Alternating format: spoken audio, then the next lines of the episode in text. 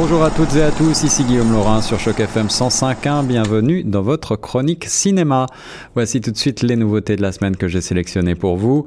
The Young Lady, c'est un film de William Oldroy avec Florence Pugh Cosmo Jarvis et Paul Hilton dans les rôles principaux. Il s'agit donc d'un film britannique, un drame euh, et aussi un film historique et une romance. L'histoire en deux mots, ça se passe en 1865 dans l'Angleterre rurale. Catherine mène une vie malheureuse d'un mariage sans amour avec un lord qui a deux fois son âge.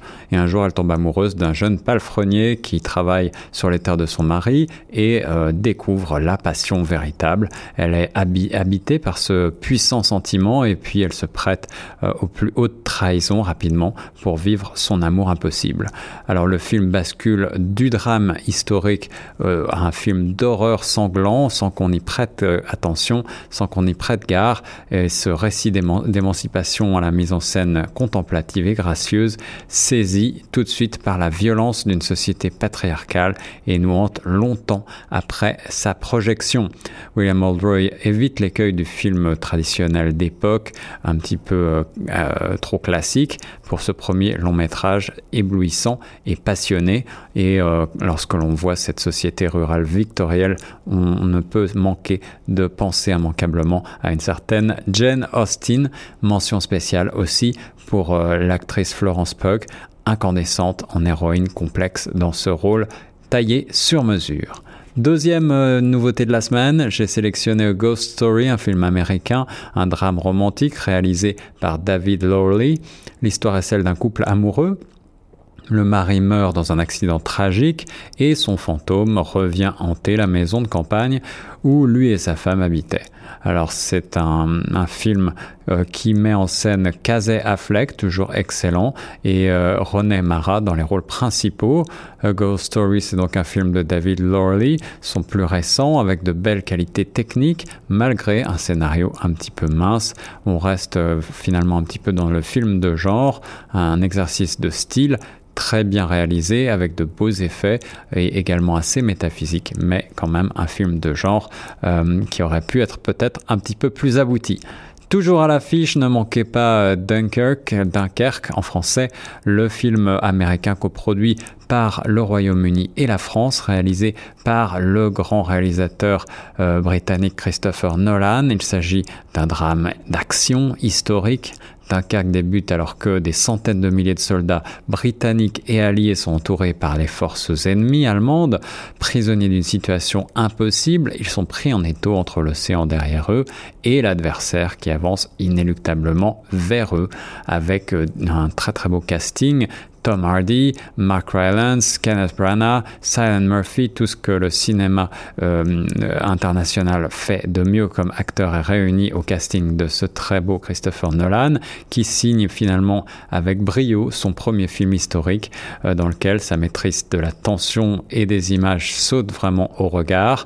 Euh, cet épisode un petit peu méconnu de la Seconde Guerre mondiale euh, finalement offre un, très beau regard sur euh, un, film de guerre ultime qui implique le spectateur au cœur du récit et qui le secoue aux tripes. Le grand cinéma de, Christopher Nolan permet aussi eh bien, de se placer du côté de héros assez humbles finalement plutôt que d'un sauveur unique comme c'est souvent le cas. Et pour réaliser ce film, le cinéaste a fait donc appel à un très beau euh, casting, très éclectique et euh, c'est vraiment un rendez-vous magnifique de cinéma à ne pas manquer pour les amateurs. Pour finir, le coup de cœur francophone de la semaine, en hommage à Jeanne Moreau, la grande actrice française récemment disparue à l'âge de 89 ans, j'ai sélectionné pour vous non pas Julie Jim, qui était un petit peu trop attendu, mais plutôt Ascenseur pour l'échafaud, un film français de 1958 réalisé par Louis Malle, avec dans les rôles principaux justement Jeanne Moreau bien sûr, mais aussi Maurice Ronet, Georges Pujoli et encore euh. Il s'agit d'un film noir, d'un drame, d'un thriller comme on dit, réalisé donc en France en 1958 par Louis Malle. Alors l'histoire, c'est celle de Julien Tavernier, un ancien para qui accomplit un crime parfait. Il assassine son patron avec l'aide de la femme de ce dernier dont il est l'amant. Et malheureusement, le crime n'est pas si parfait que ça, puisqu'il a oublié un indice sur place, un indice compromettant, et il doit retourner sur les lieux du crime. Et en y retournant, il se retrouve bloqué dans l'ascenseur qui amène sur le lieu du crime. Alors sa maîtresse et complice l'attend en vain à un café, et puis ensuite commence à passer la nuit à chercher sa trace. Entre-temps, un jeune livreur a volé la voiture de Julien pour épater sa petite amie, et dans la virée qu'il fait avec elle, il panique et tue deux touristes allemands. Pendant ce temps-là, Julien fait tout ce qu'il peut pour essayer de sortir de cet ascenseur qui l'emprisonne. C'est vraiment un classique du film noir à la française, très réussi avec ce scénario captivant, très bien ficelé et dont il est vraiment impossible de deviner l'issue.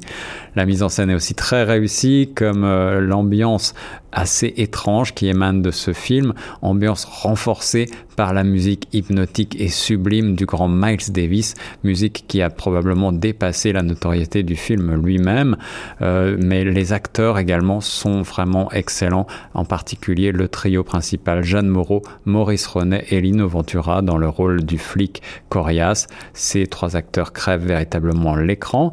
Euh, qu'en est-il aujourd'hui de ce film en noir et blanc? Eh bien, il garde encore toute sa force selon moi, euh, que ce soit par la manière dont Louis Malle a construit son récit, avec des scènes complètement hallucinantes, euh, celle de, des déambulations de Jeanne Moreau dans, dans, le Paris des années 50, soutenue par cette enivrance, enivrante musique jazz de Miles Davis. Alors on pourra peut-être reprocher quelques longueurs au film, mais globalement, il s'agit d'un très beau document et d'un véritable thriller qui, selon moi, n'a pas pris une ride.